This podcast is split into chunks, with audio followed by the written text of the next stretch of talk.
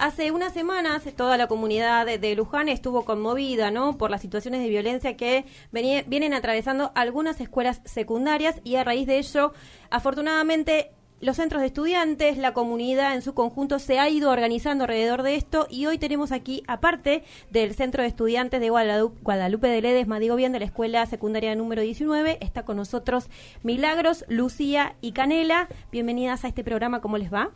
Bien, ¿y a ustedes? Bien, bien, bien, contentas de tenerlas a ustedes acá para que nos cuenten qué es lo que está pasando en las escuelas donde ustedes, digamos, están teniendo contactos con sus compañeros, saben de otras escuelas, qué es lo que está sucediendo y las inquieta y hace que haya, hace muy poquito hubo una movilización por este tema.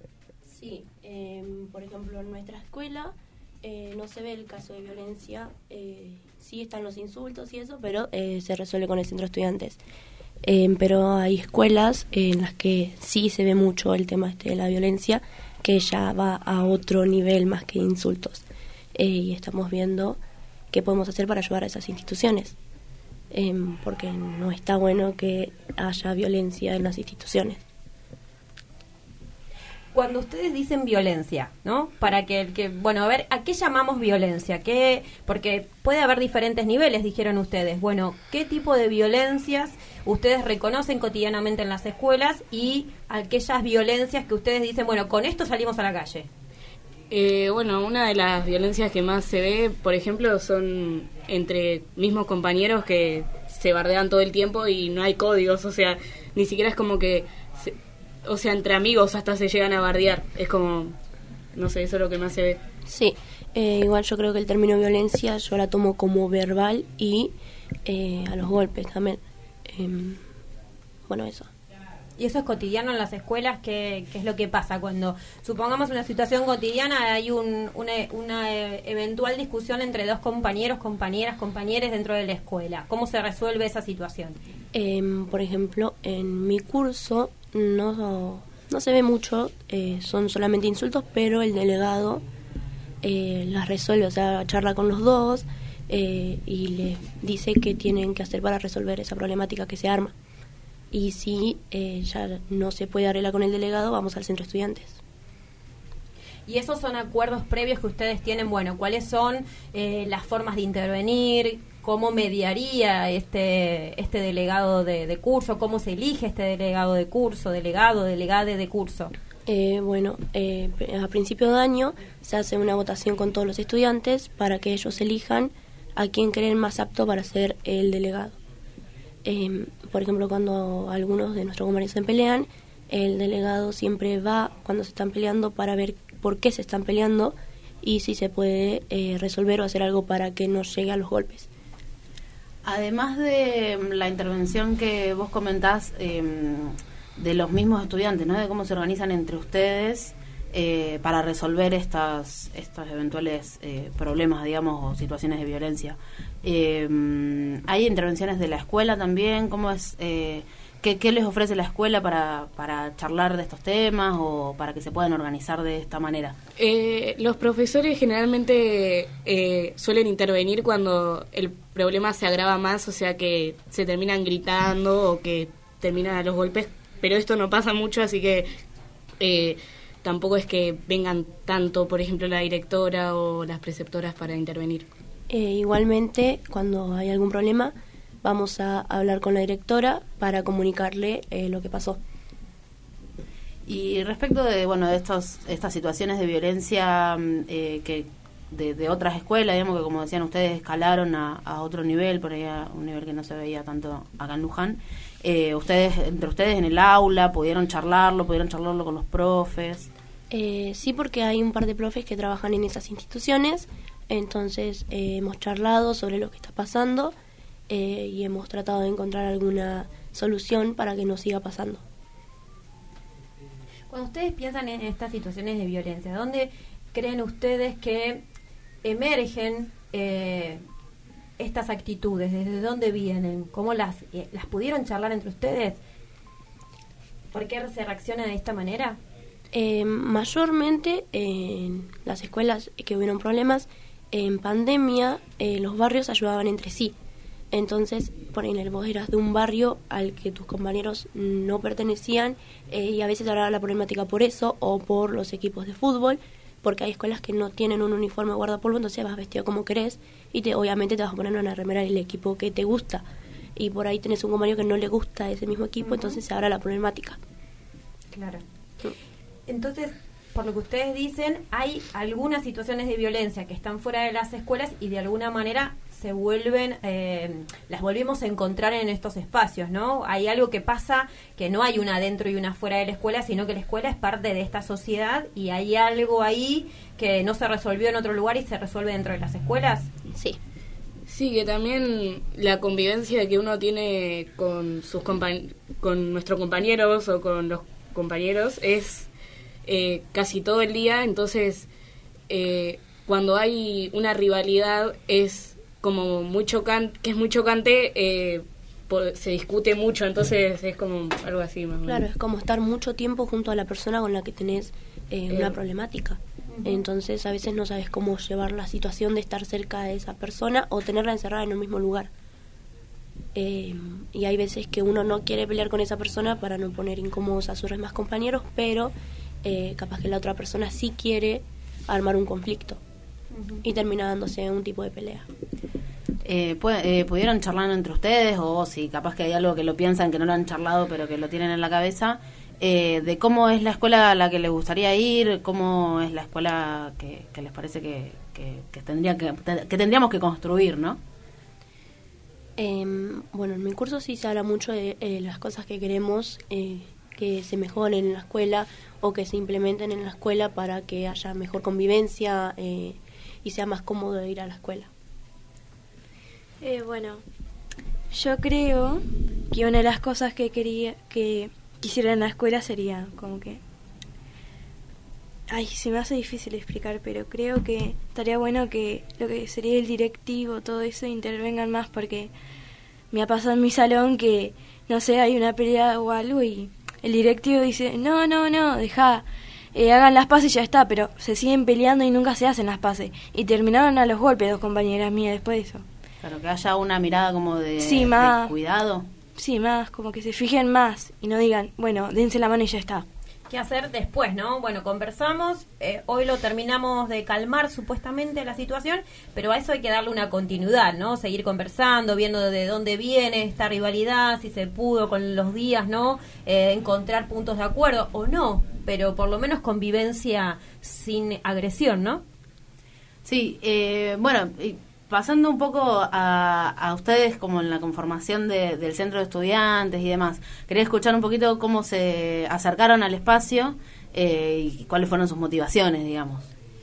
Eh, bueno, yo eh, ya antes había pertenecido al centro de estudiantes y es muy bueno poder representar a tus propios compañeros y a toda la institución escolar porque a veces no se nos escucha. Entonces es bueno tener un lugar en el que vos puedas dar tu opinión y tus ideas. Sí, también es contribuir al espacio donde estás la mayor parte del tiempo. Más que nada, también por eso me uní, porque eh, hay muchas cosas en la escuela que podrían estar mejor y contribuir a que esas cosas se hagan eh, es algo que me gusta mucho, no sé. Bueno, yo, una de las cosas que me, yo me uní al centro de estudiantes porque quería ayudar a mis compañeros, porque bueno, el tema de mis compañeros de mi salón es muy complicado, entonces ya tenemos una compañera que se terminó, se terminó yendo de la escuela por el tema de que es el bullying todo eso. Entonces, como están diciendo que es una manera que se hagan escuchar, yo quería hacer escuchar todo este tema que pasa en los salones, que es esta violencia que capaz no es física, pero puede ser verbal, con el tema de los insultos, todo eso, es como ya aunque sea flaco, gordo, delgado, ya te pueden violencia ya te dan por todo. Aunque seas lindo, feo, ya te dan por todo. Entonces creo que es algo que por eso, como que me gustaría llevar mi salón por eso. Es una constante por ahí, ¿no? estas agresiones o malos tratos, ¿no? Claro, y que por ahí no se ve mucho, pero la violencia psicológica que ejercen muchas personas sobre otras en las escuelas y en los salones eh, pasa y es algo real. Y por ahí los directivos no, no le dan mucha bola porque no, no sale alguien herido físicamente, pero eh, eso en la cabeza te queda, que sos gordo, que sos feo, que sos tonto, no sé, como que todo eso eh, te queda en la mente y te hace sentir mal, o sea, por eso, no sé, esa violencia sí existe y está bueno que se empiece a ver. Sí, e igual más que nada esta violencia eh, de la que hablan las chicas se da más en los cursos básicos, primero, segundo y tercero, porque uno cuando va creciendo se da cuenta de que eh, está mal lo que hace y que no le gustaría que una persona venga y le haga comentarios sobre las cosas que hace bien, las que hace mal, su físico, eh, entonces no las hace.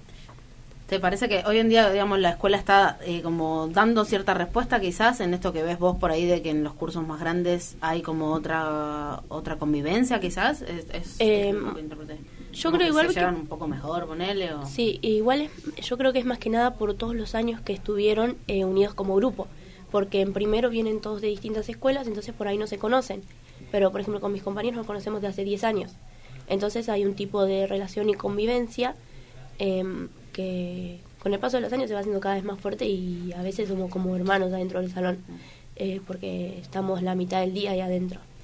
Em, y la dirección del CIN se hace cargo de las cosas que suceden dentro de la escuela cuando es demasiado tarde para poder arreglar ese tipo de problemas. Eh, me parece re interesante lo que decís porque eh, con este tipo de, mm, de, conflictos que emergen y que estuvieron en los medios de comunicación en las últimas semanas, muchas veces se, se corre el riesgo eh, de que se genere como una visión muy negativa sobre la escuela, ¿no? Como, como bueno, mirá, los adolescentes son todos violentos o se llevan re mal, lo que sé yo. Si bien el bullying es una problemática que a, trabajar y atender, eh, y me queda mucho más claro también como, lo cuentan ustedes, eh, creo que resaltar este tipo de cosas de que hay una, una función ahí de integración social en la escuela que, que, es importante, digamos, ¿no? En, la construcción de lazos que después por ahí están, eh, se fortalecen durante mucho tiempo. Eh, nada, de eso, es como resaltar también este tipo de experiencias en, en medio de que por ahí corremos el riesgo de, de, eso, de, que se genere una visión muy negativa. ¿Entienden? Me enrosqué un poco, pero... No, no, sí, yo lo que creía Perdón, estoy atravesado de yo también. Eh, lo que a medida que las escuchaba también pensaba en esto que ustedes decían, ¿no? Del bullying y de un cierto estereotipo de cuerpo que hay que tener, un cierto estereotipo de forma de ser. Si esto ustedes lo ven en la escuela o lo ven en otros lados también. Eh, por ejemplo, yo hoy a la mañana eh, se ve mucho en, por primero, segundo y tercero, esto también de que si vos tenés una orientación sexual distinta a la de tus compañeros, ya es tema de bullying, porque pasa en los cursos más chicos em, y no es bueno que haya ese tipo de relación entre los compañeros, porque se supone que todavía les quedan más años que estar juntos y si ya arrancan así desde primero y segundo, ¿qué les espera para cuarto y quinto? Bueno, lo que está diciendo Mili, eh, sí pasó en mi salón que, bueno, una compañera la acusaron de ser lesbiana, lo cual no lo es, pero bueno. Y cuando entró al salón, le empezaron a gritar tortillera. La chica se fue llorando del salón. Entonces creo que sí. Este es uno de los temas también que... El tema de la sexualidad es muy difícil porque creo que también eso viene de casa y más que nosotros somos los más chicos y deberíamos entender más esos temas que los grandes, pero ni idea. Está bueno que en la escuela se pueda hablar, ¿no? De la sexualidad, por eso es importante la educación sexual integral y poder conversar estos temas donde, eh, digamos, la identificación de la sexualidad no sea un, eh, un algo a reprimir porque te vas a sentir agredida si vos te identificás de una manera o de otra. No debería de ser un insulto que te digan lesbiana o mm, tortillera, ¿no? No debería de serlo, pero se percibe de esa manera. Ese es el problema social, me parece, ¿no? Y que está muy arraigado en la cultura de los jóvenes, porque, por ejemplo, cuando vos ves a alguien hablando, dice, ah, ese reputo, ¿entendés? O sea, como que van y se, y se bardean así, ¿entendés? Es como que es... Y por ahí no, no están pensando en alguien que es homosexual, pero lo dicen igual y está como muy normalizado mm. insultar así. Eso lo escuchaba hoy justamente, eh, yo soy docente también y los chicos eh, les encanta cantar canciones de cancha, son fanáticos, se saben todas las canciones de todos los equipos, ni siquiera solo de las que de los que son hinchas. Y todas las canciones dicen eh, como los, los putos de la Ferrer, qué sé yo, así, son todas las letras así. Y, y tiene eso también, ¿no? Uno se acerca a hablar ahí y le dice, pero che, ¿no te parece que esto no eh, no está bueno por ahí, qué sé yo, como intentar preguntarles como por qué está tan asociado con un insulto. Y, le y, y aparece esto, ¿no? De que no, pero no, no lo queremos hacer para bardear a una persona gay, ¿no? Como, pero la canción dice así. Y entonces como ya está, ¿no? Como Claro, cuando porque- se acerca la pregunta, qué sé yo, se puede empezar a desarmar, pero hay cosas que están como decir muy arraigadas. en la Por cultura. ahí ni saben qué significa, pero lo dicen igual, o sea, es como, no sé, sigue quedando feo de todas formas. Sí, eh, y hay veces que eh, alguna persona le dicen algún apodo, ¿no? Y ese apodo a la persona no le gusta, pero eh, deja que se lo sigan diciendo eh, y llega un punto en el que esa persona ya no va a aguantar más que le digan así. Y, eh, por ejemplo, pasó a la mañana que a una chica le decían un apodo que lo tenía desde primero, pero ya ahora está en quinto o sexto, no me acuerdo, y terminó llorando porque ya no le gustaba que le digan así. Eh, y ahí la directora sí tuvo que intervenir para que los compañeros no le digan más de ese sobrenombre. todas estas formas del, de que adopta el bullying en la escuela, ¿no? Eh, pienso, que por, por lo que voy escuchando, este es uno de los temas que, que más les preocupa como centro de estudiantes, entiendo. Eh, ¿Qué otros temas están como debatiendo, charlando? Eh, también está el tema de las redes sociales, porque los chicos eh, ahora se hacen una cuenta y molestan a los demás compañeros eh, o los ciberbullying, ¿no? insultan, sí. Eh, y es algo que estamos tratando de parar en las, dentro de las instituciones, eh, pero todavía sigue habiendo casos. Se reducieron, pero eh, sigue habiendo casos. Sí, en un momento hubo una cuenta que era como de confesiones y se, se bardeaban por ahí, pero anónimamente, o sea que era como... Pero eso pasó en la tarde, no en la mañana. Claro, la, la misma violencia que con la tecnología en- encuentra, digamos, una manera de amplificarse, pero en definitiva es la misma violencia, ¿no? Que Sí. encuentra otros canales. Yo eh, mm, no trabajé en secundaria tanto, soy maestra más de primaria y después trabajé en otros niveles educativos. Entonces estas cuestiones que tienen que ver más con procesos de la identificación de la propia sexualidad, de los cambios físicos que efectivamente se empiezan a vivir en una preadolescencia, adolescencia, no los trabajé tanto en la escuela porque había otras cosas por las que se gastaban. No es que no había, no es que no había situaciones, sí las había y algunas incluso hasta la podríamos reconocer como el bullying, ¿no? Eh, pero eh, hay cuestiones que son muy propias de las escuelas secundarias, porque tiene que ver con este cambio del cuerpo, de cómo me quiero ver, cómo es la estética, empiezo yo a elegir mi ropa, cómo me quiero mostrar, qué quiero, mm, digamos, se va construyendo una personalidad. Y me parece ahí también que algo que aparece mucho es que los medios construyen este modelo hegemónico que hay que responder, entonces como no entro en ese modelo, soy eh, todo lo que por ahí Lucía decía, ¿no? Se agrede desde cómo se ve a esa persona. ¿Ustedes pudieron hacer alguna discusión sobre estos temas, de, de romper ese modelo que nos quieren vender, que es el único a seguir? Sí, por ejemplo. pero no, no funciona mucho porque hacen una charla y como que lo dan por solucionado, pero sigue pasando y que te insultan por tu cuerpo, que te insultan por cómo hablas, qué decís, o sea, qué pensás. Así que por ahí lo, no sirve de mucho que lo hablen. O sea, debería haber una intervención eh, más constante. O sea, no ir a hablar una vez y ya está solucionado, punto final. A la mañana hacemos eh, debates una vez al mes y van eh, cinco o seis personas de cada curso a contar eh, lo que está pasando eh, y cómo va la comunicación adentro de ese salón.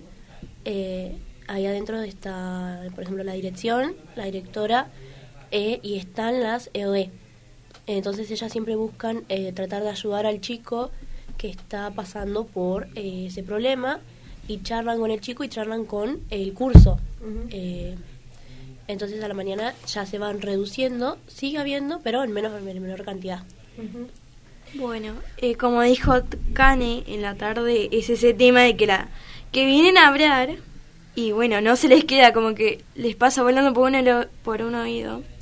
Y siguen hablando, siguen hablando, pero no, no, no cambian nada. Entonces, creo que sí, tendrían que intervenir más que en vez de dar solo una charla de no hagan esto porque no, como que no sirve mucho. Cuando ustedes dicen eh, intervenir de otra manera, eh, ¿qué, están, ¿qué están pensando?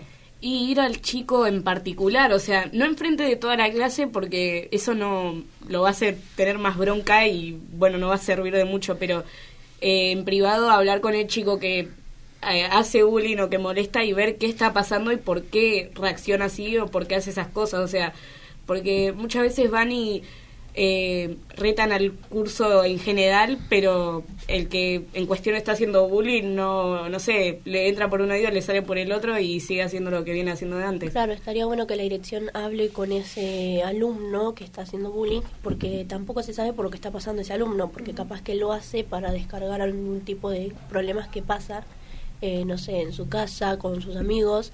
Entonces está bueno que tenga también apoyo de parte de la escuela para que eh, pueda solucionar sus problemas de otra forma que no sea agrediendo a sus compañeros.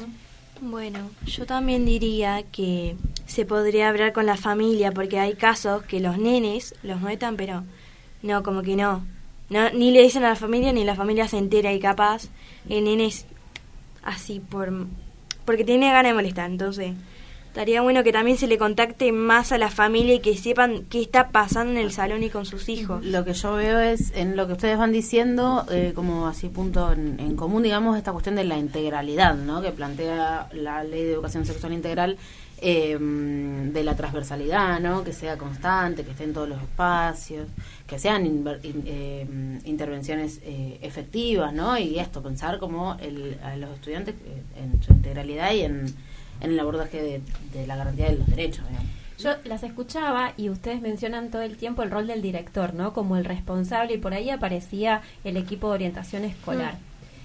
Yo conozco colectivos docentes, de hecho he participado en colectivos docentes, donde uno de los reclamos de los colectivos docentes es eh, pedir más financiamiento para que puedan haber más equipos de orientación escolar, no un equipo de orientación escolar para los que no lo saben, es un equipo que está conformado por eh, licenciados de educación, trabajo social, fue una fauna audióloga, psicólogas no hay, pero bueno, puede haber alguien que tenga alguna cercanía de formación.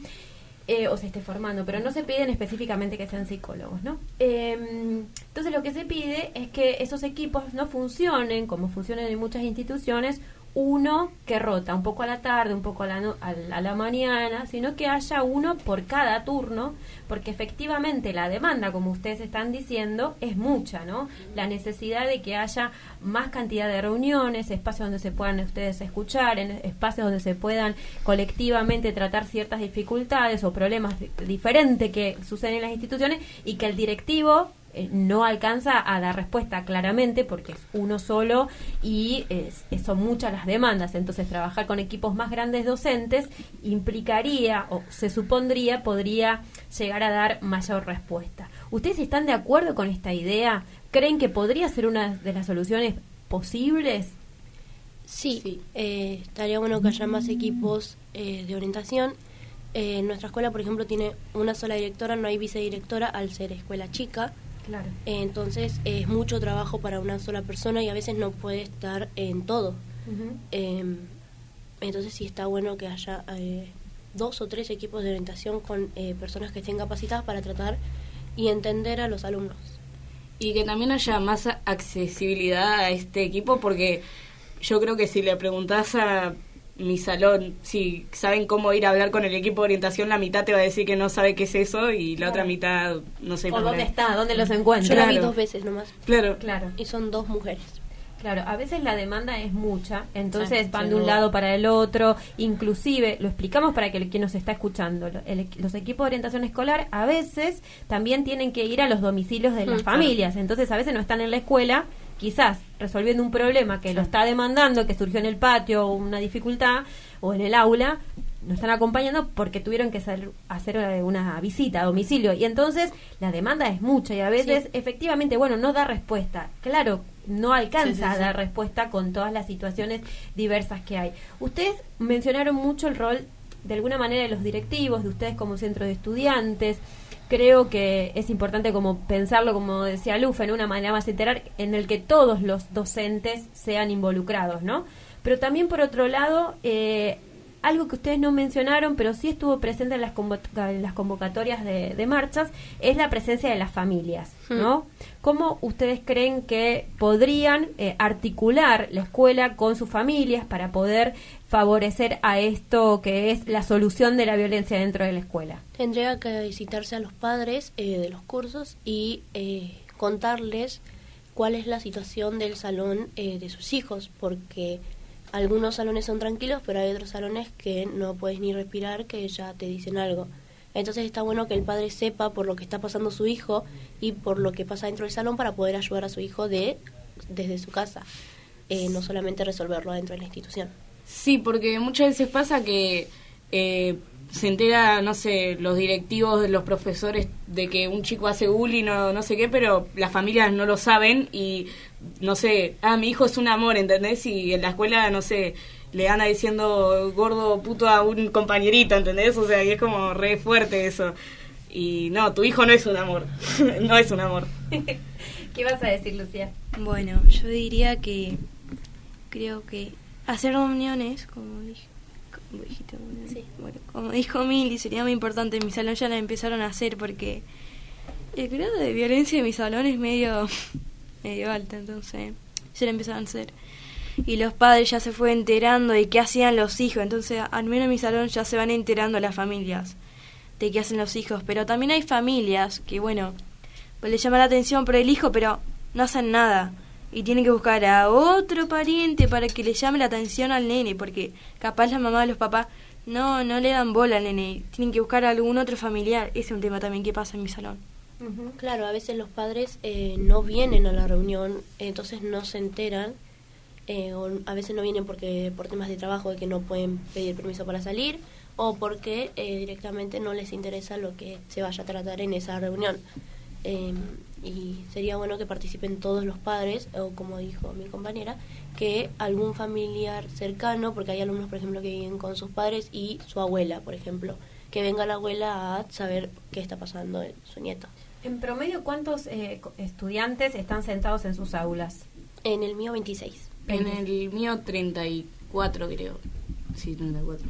¿Y los espacios, el tuyo, Lucía? Eh, creo que más o menos 32 o por ahí. Por ahí 30, cerquita. 32. Y el espacio físico es eh, les permite transitar, les permite la cantidad de estudiantes que, que son ustedes en el aula, que los docentes puedan responder a las necesidades eh, cotidianas de ustedes, eh, a cada uno acercarse, eh, sacar una duda, mirar su carpeta. Las aulas eh, no, no están en condiciones para la cantidad de chicos que hay y hay varias aulas que tienen agujeros en los pisos, o sea, eh, que son inflamables, o sea, a veces hay que traer mesas de otros salones o sillas de otros salones porque no alcanzan, El- o sea, el no, tema es en ese tema no estamos tan bien. Nuestra escuela es eh, una escuela primaria que nos prestan el espacio.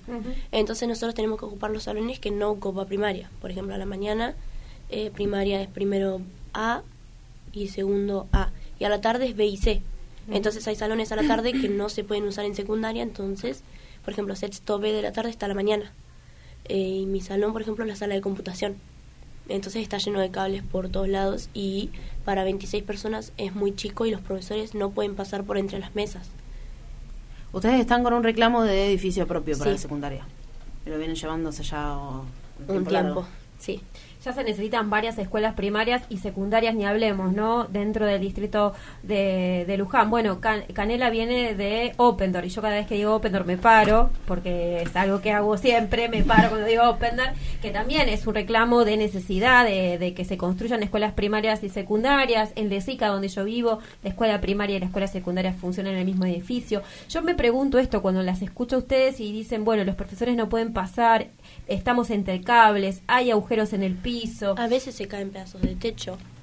O de paredes. Sí. Bueno, o sea, ¿qué más? ¿Qué, qué más queremos escuchar? Digo, estas situaciones, ¿ustedes las reconocen como situaciones que eh, encuadrarían dentro de la violencia que ustedes están sufriendo por un lado y por otro? ¿Cuánto de esto influye en ese clima que ustedes viven eh, de convivencia con sus compañeros y sus compañeras en el aula para generar una mayor tensión? ¿No? Tener Y- que ir a arrastrar una silla de un lado para el otro, conseguirla. Influye bastante porque eh, te llevas mal con alguien, por ejemplo, y encima estás pegado a él, o sea, eh, contribuye mucho a una tensión de vio- violenta mayor, o sea, es como que Sí, es como se vuelve todo no podemos peor. soportarnos, pero tenemos que estar pegados porque las, nuestras mesas están pegadas porque no hay espacio suficiente como para que estén las mesas cada una ubicada con el espacio suficiente para que poder pasar. Eh, a veces hay que mover las mesas para poder salir del salón eh, porque no hay espacio. Lucía. Eh, bueno, esto capaz no tiene mucho que ver, pero otro tema en el salón es el calor. Porque como es sí, muy sí. apretado Sí, el calor que hace, y a- encima ahora que está llegando mucho el calor, mi salón era un horno. A- ayer fue un horno todo mi salón, entonces ese otro tema también. Sí, sí, que en otra escuela por ahí se ve la otra cara que es, va, la otra cara no, es la misma cara. Eh, en invierno el, El frío. el frío, que me imagino que las condiciones también. de calefacción tampoco deben ser Por ejemplo, en las verano adecuadas. no podemos abrir la ventana del salón de computación porque primaria empieza a gritar a las ventanas porque nuestro salón da al patio Claro, en el que sí, tienen claro. el recreo. Y también nos perjudica a veces el horario, eh, porque nosotros entramos siete y media, primaria a las 8 y entran gritando y nosotros no podemos seguir con la clase, tenemos que cortarla en ese momento hasta que vuelva cada curso a su salón. Sí, la Eh, realidad de y- todas las escuelas secundarias. Y es, es como, por ahí en nuestra escuela no estamos tan mal con este tema de las peleas y- o de las cagadas a piñas, pero eh, la violencia que se siente por el espacio y por el edificio y por los nenes de primaria que nos están eh, apretando con ellos cada vez más, es como... eh, también es una violencia y no, no se ve tanto y estamos hace una banda de tiempo reclamando un edificio y todavía no, no hay respuesta. O sea, es como... Sí. Que creo que volvemos a redundar en lo mismo, ¿no? Que algo que vienen pidiendo también los colectivos docentes, que las mejores condiciones de enseñanza y aprendizaje, que significa mayor financiamiento, tener más personal docente que acompañe estas situaciones, un edificio propio, mejores condiciones de edilicia, efectivamente favorece a resolver estos problemas, ¿no? Y la solución no es, en mi, por lo menos lo que pienso yo, no sé qué pensaron ustedes como centro de estudiantes, charlémoslo, solamente poner policía en la puerta de la escuela. O sea, la policía a- en la puerta de la escuela va a resolver los problemas que tenemos de edificio, que nos dejemos de decir lo que nos estamos diciendo dentro del aula, que los docentes puedan recorrer las mesas y dar respuesta a, a alguien que no entendió algo en el último banco antes de llegar al final del salón. No porque el policía tampoco va a poder pasar por el salón. Claro. No, además, además que no debe pasar. Pero soluciona, esa es la solución para ustedes. ¿Qué No. estuvieron charlando? O, lo- o no lo charlaron, quizás no lo conversaron. No es la solución porque no creo que tenga mucho que ver. O sea, no, no sé si un policía podría darnos un edificio nuevo, la verdad. Ni ampliarnos los salones. Claro. pero- Tampoco creo que el policía se va a meter en el salón y si uno le está haciendo bull- bullying al otro, le va a decir, no, mirá, te vas preso y se lo llevan. No creo que puede hacer porque es menor. Sí, pero no creo que tampoco puede intervenir mucho en No, estos no. temas. Otro problema que- también que hay en esto de que compartimos edificio con primaria es la diferencia de edad. Porque hay chicos eh, no sé, que repitieron que ya tienen 20, 22 años y no pueden estar con chicos de 8, 7 eh, años y a veces es inevitable que ocurran los choques. Porque Claro. los nenes chiquitos cuando salen al recreo corren. Y nosotros tenemos que tener demasiado cuidado para no chocar a alguno de los chicos. Porque como esa institución no es nuestra, nos pueden sacar de esa escuela. Sí, no, no creo que lo saquen. No se asusten por eso, no creo que lo saquen por esta razón. Deberían sacarlos con un edificio propio. Claro, un edificio nuevo, Eh, sí. pero Claro, sí aumentan igual- los accidentes sí, escolares, claro. ¿no? Alguien Y que, se cae, que se golpea la cara, que... Y también que aunque no haya sido nuestra culpa que nos hayamos chocado, o sea, Nos siempre es, culpa. claro, o sea, siempre va a ser culpa nuestra porque es un nene chiquito y bueno, no, no entiende mucho. Entonces, en eso también es más, estamos eh, tenemos, eh, no sé si son 5 o 10 minutos eh, de recreo compartido con primaria. Está primero, segundo, tercero, cuarto, quinto y sexto de secundaria con primero, segundo y tercero de primaria. Claro. Sí, no, la manda de la escuela. Bueno, son, son las que generan estas condiciones de violencia. Digo, la situación en la que ustedes están estudiando ya es por sí violenta, ¿no? Ya me Sí, genera claro. violencia, digamos. Es una situación eh, eh, que garantiza al Estado de alguna manera que sea una condición violenta en la que yo estoy estudiando y aprendiendo, apretado, hacinado, Mm. sin una calefacción, co- eh, con lo que decía El Lucía recién, mucho calor, altera las condiciones emocionales de cualquiera, me Sí, parece, con lo sí, que están Sí, contando. y que, y que además de que por ahí ya venís estresado por las cosas que te pasan en casa, por la tarea que te mandan, por las pruebas, por todo, encima eh, tenés calor y estás apretado con alguien que te cae mal, eso eh, solo hay un resultado para eso. Eh, chicas, Como- ustedes, perdona, Canela, te quería, les quería preguntar esto, eh, porque mm, no sé cómo ves- estamos, ¿no? Pero ustedes tienen el nombre del centro de estudiantes, se llama Guadalupe de Desmac. Sí. Ustedes fueron parte de la elección de este nombre, ¿Por qué lo eligieron? Guadalupe Ledesma era una profesora en la institución eh, que falleció, no me acuerdo si el año pasado o el anterior, eh, y la queríamos mucho, entonces en homenaje a ella le pusimos Guadalupe Ledesma. Eh, bueno, yo no estuve para contribuir con el nombre de nada porque en este año entro al centro y a la secundaria, entonces es que mucho no pueden contribuir. Claro, hay Sí. chicos que no la conocen. Y además que, ah, más allá de que fue una profesora muy querida, fue una militante muy importante porque ayudó a muchas organizaciones y a muchas Gente. a mucha gente, o sea, no es como, ah, era nuestra profesora, nos caía bien. Entonces O sea, le pusimos ese nombre, ¿no? Hizo un montón de cosas eh, muy importantes, entonces eh, lleva ese nombre en honor- en honor a ella. Es más, la escuela tiene un mural de ella. Y ustedes como centro de estudiantes eh, favorecen a que los que ingresan sepan la historia de por qué ese mural, por qué el nombre de este centro de estudiantes, de alguna manera difunden el trabajo que ella hizo o, o Sí. cómo hacen para que digamos para que se apropie el resto, ¿no? De este de, de la imagen de y el recuerdo, ¿no? Y la militancia, como ustedes decían, de, de Guadalupe. Sí, yo por ejemplo nunca conocí a Guada, o sea, porque recién voy en segundo, o sea que nunca la pude tener de profesora, pero igual me llega mucho esto de que era una persona muy buena y que militaba por un montón de cosas, entonces creo que sí eso se transmite, o sea, Bueno, ¿cómo estás? Te quedaste pensando, te quedaste pensando eh, mucho. Eh, es, es, mu- es muy importante escucharlas, ¿no? A ustedes, porque en general, si no tenemos la opinión de la gente que de la calle, digamos, ese sentido común que se construye, como decía hoy más temprano Lufe, eh, los chicos de las escuelas que son violentos, ¿no? Mm. Y lo que estamos viendo acá es que hay una violencia institucional que proviene de un Estado que no se hace cargo, que no da respuestas a las demandas que- y necesidades que necesitan las instituciones educativas y por otro lado eh, espacios en donde como estudiantes se organizan para dar respuestas y en algunos casos yo creo, hablo como docente, ¿eh? Eh, y no creo que sea en todos los casos igual, ¿eh? también reconozco esto.